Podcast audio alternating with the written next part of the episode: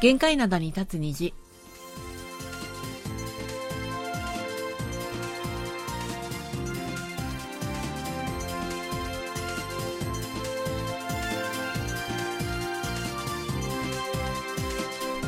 リスナーの皆さん、あにゃせよ。 안녕하세요 11月15日火曜日の限界灘に立つ虹、丸組のお母さんことキミヨスンです。ソルナイスことキマーソンです11月も中旬になりそろそろこれの話題が多くなってきました韓国の冬の風物詩、キムジャンです。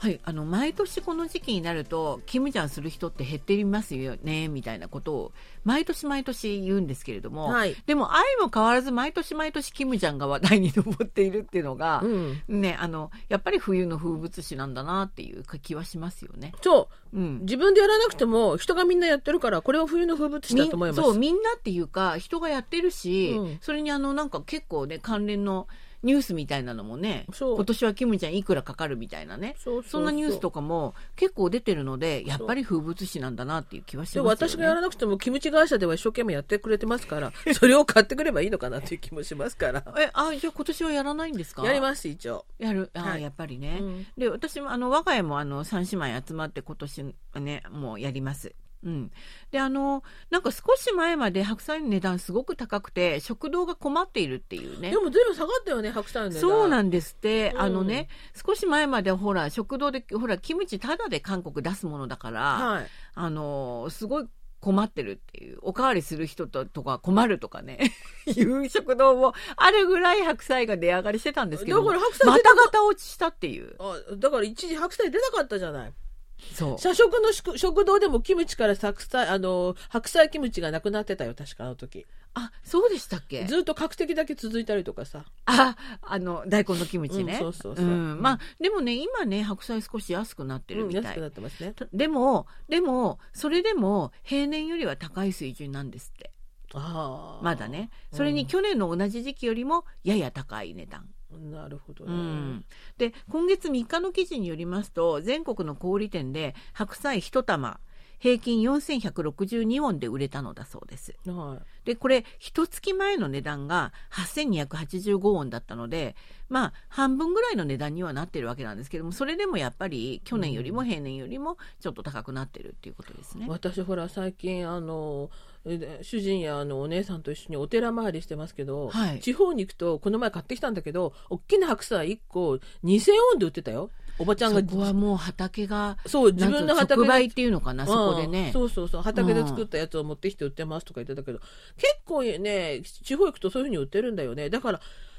4000ウォンとか8000ウォンでもやっぱり高いよね高いですようね、んうんだからあのそうやってあの産地がねあの直接売ってるんだったら、まあ、それなりに安い値段で手に入るんでしょうけれども、うんやっぱり普通の人たちというのは小売店を通しますからそうそうどうしようもないですよね。ううんんでもあの、まあ、白菜はとにかく値下がりしたっていう、まあ、そういうことなんですけれどもキムチつけるための他の食材というのは本当に値上がりしてますよね。あびっくりあですれよ。あのそれぞその他の食材ってうん、下が下がらないよねいつもまあそんなこと言ってるような気がするんですけれども、うん例えば大根1年前の同じ時期に比べてなんか80%ぐらい高いんですってよ。ああ大根も高いかうん、それニンニクも10%ぐらい値上がりしてる。うんあと私びっくりしたのは唐辛子。いつも高い高いって年々高い高いって言ってるんですけれども、はい今年生育生育が思わしくなくて、うん生産量が減ったということでう、んもうすごい上がってるっていうことで、もう、えー、と15%ぐらいはこれからまた値上がりするんじゃないかみたいなそういうこと言われてるそうで要す。するに唐辛子が流れるとコチュカルという唐辛子のあの粉が高高くなるんですね、そうなんですよ。だからそれがキムチにやっぱり入るので、うんはあ私実はね買ってあるんですけれども、去年と同じ唐辛子なんですよ。はいはいびっくりですよすごい高くなってた もん、うんちなみにまあとどのかくらい高くなってました去年がいくらで今年がいくらいくらっていうのはねえっ、とですねあの同じその唐辛子粉だったんですけれども、うんうん3万いくらだったのウォンでねうん1キロあたり、うんまあもちろん小売店を通してなんですけども、はいはいはいそれが5万ウォンになってたの3万が5万をびっくりだああこれから15%ってもうかいももっとじゃいないみたいな感じなんですけれども、うんうんまああのー韓国物価協会というところでは今年キムジャンの材料の値段が去年と比べると大型スーパーでは10.2%伝統市場は1.4%それぞれ上がったと分析しています。うんうん、とにかくキムジャン物価やっぱり今年も高いねっていうふうになってるみたいです白菜がちょっとね下がったっていうことでもねあーということはやっぱり買って食べる方が経済的かなっいてやー絶対経済的ではありますよ買って食べた方がもうはるかにはるかにはるかに経済的ですよはそれでもやっぱり作ってるっていうのは、あうん私たち3姉妹でその家族とかも集まるし両親とかも集まってやっぱり夕ご飯食べたりねうんそういうことですねその行事なのね行事ですね、はいイベントみたいな家族のイベントみたいな感じであーいいじゃないですおか金をかけたイベントを行うという家族団ら感んじでであででもそれであの美味しく作れてますよ砂糖とか入れないしうちは、で、まあ、そういうおことちなみにどのくらいつけるんですかえーとですね去年と同じで白菜8 0キロとミニ大根ねあれが1 0キロ皆さん聞きました 白菜80キロだってあこれがた一だね般家庭の話ですよ。だから、だから、キムちゃんって言って、日本で話題になるのよ。80キロもつけるかいやら。でもあの3つの家で分けるしどちらも塩水でつけてあるもの基準の重さなので、うんかなり重くなってるんですよじゃあ、じゃあ、ちなみに、白菜は、一つ、あの、一個、一個でかかあ数えると何個ぐらいですか ?80 キロって。 8 0キロ2 5ぐらいかなほらほらほら、20個ってで言っもたら、さ3つのお家でそりゃそうだけど、分置けいるんですよとくのだって20キロっつったら、こう、傘になるじゃないです か。部屋のリビングにキ20キムロ。チ冷蔵庫ありますそこ20にキ全ロ部も白菜あった入るようにらすごいじゃん。入るようにやってますでもあの実は去年のキムチまだあるんですようち だからねそうどうしようかなと思ってますまあ、とにかくキムジャンの季節になりました。はい今日の1曲目をお送りしますスタンディングエッグで「俺でんのれ古い歌」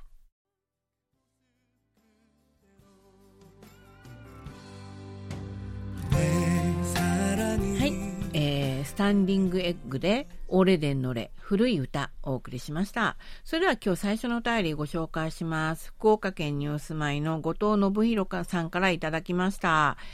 えーっと日本語班の皆さんこんにちは最近銀杏の話がよく出てきますが先日車を運転していたら街路樹から落ちた銀杏を数派のカラスが食べているのを見ましたこちらではカラスが掃除をしてくれていますカラスにとってはいい匂いのようですというお話 いいカラスです ね。いいただきましたカラス役に立つこともあるんだ。韓国ではカラスが食べてるっていう様子はないよ見ね。たことないですよ、ね韓国ってカラスよりもカッチの方がカササギの方が多いんですけど、カササギあんまり食べてない気がしますけどね。まあそんなような感じなんですけれども、うんで KBS の前ほらイチョウの木が多いのでどうしても私たちほら銀杏のねこのイチョウの木の話を結構ねしたりしますよね。そうそうそうそうんまあいつも匂いで秋を感じてたっていう。そう、でも今年なんかしなかったね、匂い、ね。そうなんですよだからお掃除をきちんとしてくださってるのかなって思ってたんですよ。いや、でも拾ってるおばちゃんもいなかった。いつもほら、銀杏拾ってるおばちゃんたち結構見るんだけど。ダメなんですってまあそれだから 本当は。であのねただねこんな記事私見つけたんです。はい。ソウル市が8月末からイチョウの木の位置だとか実がなるメスの木の現状を把握して対策を立ち始めてあ立て始めていたんですって。はい。うん、で9月の中旬頃からはまだ熟していない実を採取する作業を行ったということです。うん、これ知ってる傘をさ半分にしあの逆さまにしたようなのをこう幹のところにくっつけてそこにこうやってお色を落とすんだよなんかねえっ、とね電動収穫機という機械があるんだそうです。はいはいはいで、それでなんか見たら傘ではないんですけどもなんかうんこうショベルカーのこのうんショベルの部分が大きいやつみたいな感じでした。ははいいはいはいであのそういうのも使いますしだからそれを木をこうやってほらゆゆさゆさ揺らしてうん落とすより随分効率的だっていうのがありました、あーはいそれか網を張って実が落ちるのを防いだという場合もあるんですって、はいまあいろいろ頑張ってたよね今年はねそうなんですって、うんうんであとこの実のならないお酢の木に取り替える作業も行われているんだそうです。うんだからあの黄色い葉っぱは同じなんですけれども、はい。うん、実がならないってことですよね。はい。であのちなみにメスの木はソウルの街路樹のイチョウの木10万本余りあるんですけれどもそのうちのおよそ25%を占めていますはで木を植えた当時はオスとかメスとか全く区別できなかったんですってい。うん。なんですけれども今ではね DNA の検査をねすればわかるんだそうですと今後はさ、全部オスの木になっちゃうんですかね。そういうふうに少しずつ取り替える作業が行われてるみたいですうんん。なんかあんまり落ちないのも寂しい、いやーなんか、ほら、世の中はオスとメスが半々ぐらいのがいいのに、 で、一応の木も、調和バランスとしてあねー片方の馬券にしちゃうとどうなのかなと思ってね。ちなみにこうして回収した銀杏なんですけれども、はいああの、あれ捨ててないんだ。捨て、まあ、あのね、ほとんど廃棄されてるみたいです。はうん。で、2021年ソウルで3万7700キロの銀杏が集まったそうなんですい。あ。はい。うん。で、このうちの1.2%、つまり620キロだけ、まあ、4産区などの敬老堂ってあるんじゃないですか。はい。あの、年配の方が集まってお話ししたり、ご飯食べたりするところがうん設けられてるんですけれども、はいまあ、特にあの、アパートなんかね、団地の中とかにね、必ずありますよね。はい。そこに無償で寄付されて、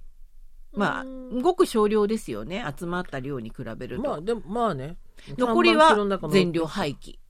破棄だよね。うん。うん。ちょっともったいないですよね。もったいないよね。廃棄される時に少しほらちょっとね、持持ってきてあのいくつか焼いて食べたいなみたいなのはありますよね、ね焼肉屋さんでね、出そうてくるのにね。なんでかというと、その先ほどちょっと出ましたけれども、この道端に落ちてるのを拾ってはいけないっていうね、うん。あ、法令があるんだ。公共の資産だっていう、あーそういうなあるれほどでねす。はいはいはいはいうんだから、まああの、拾っちゃいけないみたいな、そういうことがなんか言われてるので、うん。ねうんあの、ちょっともったいないなって気もね、体にいいのにね。うんうんと思ますそれ高いじゃないそうそうスーパーそうで買買うのうと高いのよ。買うとだって高いですよね、うんこんなにたくさんあるのにねあれ。そうそうそう。そう、でもまあ、自治体がね、そうやって販売するわけにもいかないでしょうしね。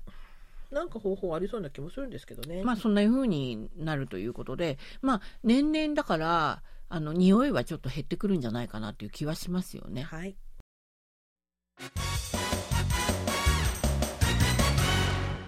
いっちゃなよ。ドットコリア、火曜日のいっちゃなよドットコリア、アジュマの井戸端会議の時間です。アジマの井戸端会議は、アジマのレーダーに引っかかった話題をアジマの目線で掘り下げ、アジマとしての考えを皆さんと分かち合っていく時間です。はい。今日は恋愛リアリティショーっていう恋愛バラエティ番組っていうのが、まあ韓国で、なんかブームになってます。まあ、テレビでやってるよね。私ほとんど見てないですけど。私も見てないんですけど、だから私たちはほら、ね、いわゆるその恋愛 DNA っていうの、恋愛細胞っていうのがもうなくなってるから。 ああ、なるほど ね。もう、もうあんまり興味をね、がないので、あの、見ないんじゃないかと思うんですけども、うんやっぱり若い世代っていうのは違見てうるののかかななっていう感じなんですよね。はいはい。いやー、もうすごいね、ものすごいですよ。うーうんん。で、あの、本当に複数の恋愛リアリティショーっていうのが多様なメディアを通じてしのぎを削っています。はい。うん。話題性も高くて、ネットの記事っていうのはもうよく見かけます。はもうたくさん出てますし、で、あの、コメント欄見たんですよ、私。い。うん。かなり盛り上がってます。でこの場合出演する人っていうのはみんな一般の人、そうですね。ううんんうん、一般人が出演するそういう恋愛リアリティショーになります。はでコメント見ましたらもうかなりなんつうの感情移入がすごいい、あーコメントも結構あっていやー盛り上がってんなというふうには思いました。はいうん、この恋愛バラエティ恋愛リアリティショーというのは、まあ、韓国で元祖と言えるのは、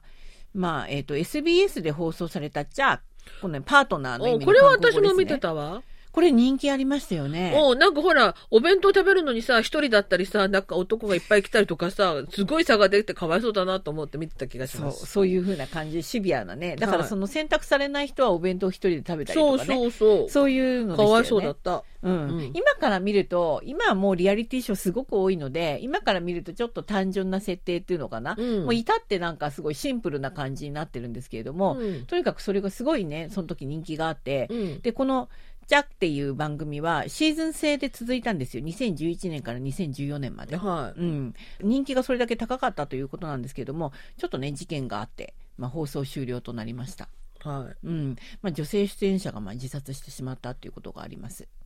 それなのにまた頑張ってるのバラエティ番組その後ねうんちょっとね、あの途切れてたんですけども、はい2017年に「ハートシグナル」というケーブル系のチャンネル A で放送されたんですけども、うんこれがそれで復活しましたはでこちらもあのシーズン制になったぐらいの人気でい。やり方としては同じですか同じですね、うんであの2020年にシーズン3の放送が終わってるんですけれども今シーズン4の制作が進んでいるということです、はうん、で他にももう今年放送されたそのその関連のね恋愛バラエティっていうんですかねその番組だけでもい。は「えー私はソロ」「再び初恋」「秘密男女」「ドルシングルス2と3」「結婚に真剣」まあ、こんなようなねうん。主にあのケーブル系になりますテレビではいねあ。あ、はいはいうんはいはい。それからいろんなメディアでって私あの言ったと思うんですけれども OTT のね、うんその有料のそのビデオ配信サービスあるじゃないですか、はいはい動画配信サービスこの OTT のオリジナル番組としてもあるんですよ「ソロじ地獄」っていうのネットフリックスでありますし、はいはいそれから、えーと「乗り換え恋愛」はうい。ん、これはあの韓国のあの OTT ですそれから「ピンクライディズニープラス」うん。うん、こういうふうにねいろいろあってウェブサービスのカカオテレビでも「チェンジデイズが放送されていますただこれがほら、昔は本当に、初婚の男女だったのが、なんかバツイチとかそういう人たちもあるんじいゃなろいんのな設定がだから、うん。もう変わってるんですよ、うん。うん、あと別れる直前にいるカップルが相手を交換して自分とも向き合っていくっていうこれ「チェンジデイズがそうなんですけれどもまあ実にさまざまな番組を見ることができます、あうーん、あの思うんですけどいつもこういう番組って、半分ぐらいやらせてないんじゃないかなとかとも思うんだけどね思うんですけどね、うんそこに感情移入をすごいしてますね若い子たちはコメント欄を見ましたらね。あーはい、ただ、現在の韓国社会ってどうです今、若い世代。結婚しないじゃない恋愛もしないんじゃないのそう、あの、非恋愛、非婚みたいなね、うんそういう主張をする若者が増えてるんですよね。はいうん。でもや、むしろそれがね、そういう傾向が、こうした番組、次々に制作されているのと繋がってるんじゃないかっていう、そういう分析です。であー自分はしないのにそあう。あで、これ韓国語で代理満足って言うんですけれども、はいはいうん、他の人がやってる様子を見て満足っていうのかな、なるほうどね、ん、するっていうことになります。うんで例えばあの木パンっていうはい、食べる放送ね食べる放送ねうん一人でね、うん、食べる放送が流行した当時一人暮らしをする若者が増えている中で他人との関係を結ぶことに疲れた若者たちがその当時木パンを見て満足感を得るのだという分析もありましたしあと経済的な理由からちゃんと食事ができない若者が多いんだと、う、うんんだからあの木パン見ながら満足してるんだみたいなねそういう分析もあったんですけれども。寂しいうん、だから寂しいんですよ、要するに。ううんん、すごい孤独な自画像みたいな感じです。はいうん。だから恋愛バラエティもそれと同じで、恋愛や結婚は今の自分の生活では贅沢なことなんだ。うんできないことなんだ。ううんん。そんなような認識をしている若い世代が多くて、そういった認識が、まあ、反映されてるんじゃないかっていうことなんですよね。あーはいうん、で実際その、まあ、恋愛バラエティを見る理由についてですね現実としては恋愛や結婚は難しいもののメディアを通じた他の誰かによる恋愛は何も責任を負う必要がないからという回答もあったんだそうです。あーはいうんはいただあのこうした番組が多様になっているのは、まあ、いいいいとしてもですねだんだんこうなんつうの内容が刺激的になってるんですよ。どどんな風になるんですか刺激的ってあのー私あの、まあ、中身は見てないんですけれどもこの宣伝をこのネットでこう見たら、うんみんなあの海辺で、うんあの水着をすごい水着着てるんですよ ねああ露出が増えてるのね刺激もあるし、うんあと内容的にですね、うんあのいじめたりするんじゃないのーいやそういう刺激ではなくて、うんあのーねもうキスしたりとかああそっちの方ので刺激ですねはいそういいうコンテンツが増えているということなんですうはういはいん、だからむしろだからそれがいい効果をもたらすのかは知れない代理満足っていうの満足につながるかもしれないんですけどもむしろですね恋愛とか結婚に対する否定的な認識も大きくかになりかねないんじゃないかという懸念もあります。ううんん、で、また、その名の通りリアリティであることから、非常にあの、複雑に入り組んだ状況だとか関係などもそのまま出てくるので、そうした状況に自分は置かれることないんだ、もうこんなのめんどくさいみたいな風にね、うん思う人もいるんじゃないかっていうことなんですよね。だから自分が恋愛や結婚しないのは、いい選択だと、褒められる選択だっていうね、考えてしまう若い世代もいるんじゃないかっていう、まあそんなようなことです。あじゃあ逆効果じゃないですか。だか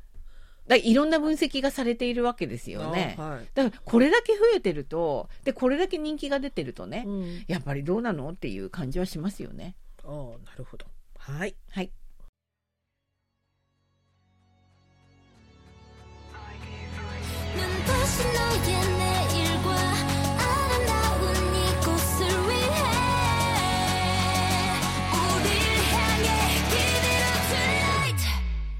はい、今日の2曲目お送りしました「ドリームキャッチャー」で「ビジョン」でしたで実はあのこれ今あの女性のガールズグループの歌っていうのが、うんあんまり恋愛をこうテーマにした歌がないんですよ。あそうなの？うん、じゃあで何先ほどのテーマにしてんのあのちょっとその結婚しないみたいなねそういう流れと、まあ、関連した話なんですけれども今このお送りした「ドリームキャッチャー」の「ビジョン」というおはあの歌も、うん環境保護のメッセージを歌に盛り込んでるんですね。へえ。うん、だからこういうなんつうのかなあの歌が増えています愛や恋とかそういうことじゃなくてね。なるほどね。うん、だからの歌もやっぱり、うんこのやっぱり世代を反映してる社会を反映してるっていうふうになってますよね。へえ愛とか恋とかそういうのはね歌の永遠のテーマだと思ってたんですけどそうでもないんですね。堂々としたなんつうの女性みたいな、ああなるほどうんね。縛られない女性、うんううんん、でなおかつこういう自己啓発だとか社会の正義環境保護などに対する関心が高まっているということですね。 BTS の影響もあるんですかね ?BTS の結構メッセージが強い歌が多かったじゃないですか。まあそうですね。でうんも愛や恋を歌ってないわけではないじゃないですまか。あ彼らはまあねね。まうあんとにかくうんそういう風な風潮になっているようです。はい。はい。えーそれでは後半のお便りご紹介したいと思います。はい。秋田県の吉田和美さんからいただきました。はい。 9年ぶりの受信報告です。2013年にいただいたベリカードが KBS60 周年のもので、来年はなんと70周年になるのですね。はい。長く続いていることに感謝します。遠い異国より海を越えてくる放送を聞くといろいろな思いがよぎります。ということでありがとうございました。ありがとうございます。9年ぶりですっていう受信報告。うん、ありがとうはいございました、本当に。でも聞いててくださってよかったです、9年本当間にでも。ね、うんなんかあのちょっとベリカードをお送りできなかったせいもあるのかなっていう感じもねあしたりするんでけですどもも。今ちゃんとベリカードは取っいてまあすのからねね。皆さん届いてますでしょうかね。本当にね、うん届きましたっていうお便りまだ見てないな、そういえうん、ば。届きましたっていうお便りもねできればいただければなというふうに思います最近、はいあのねだいぶお便りもちょっと減ってきているようなのでまたねベリカードもお送りすることができるので、はいまあ、ちょっとね盛り返してくれればなというふうに思いますはい。はいということで火曜日の限界なだに立つ日お別れの時間ですはい、お相手は丸組のお母さんこと、キムヨスンと、ソウルナリスことキマーソンでしたまたのお時間まで皆さんアニエゲセよさようなら。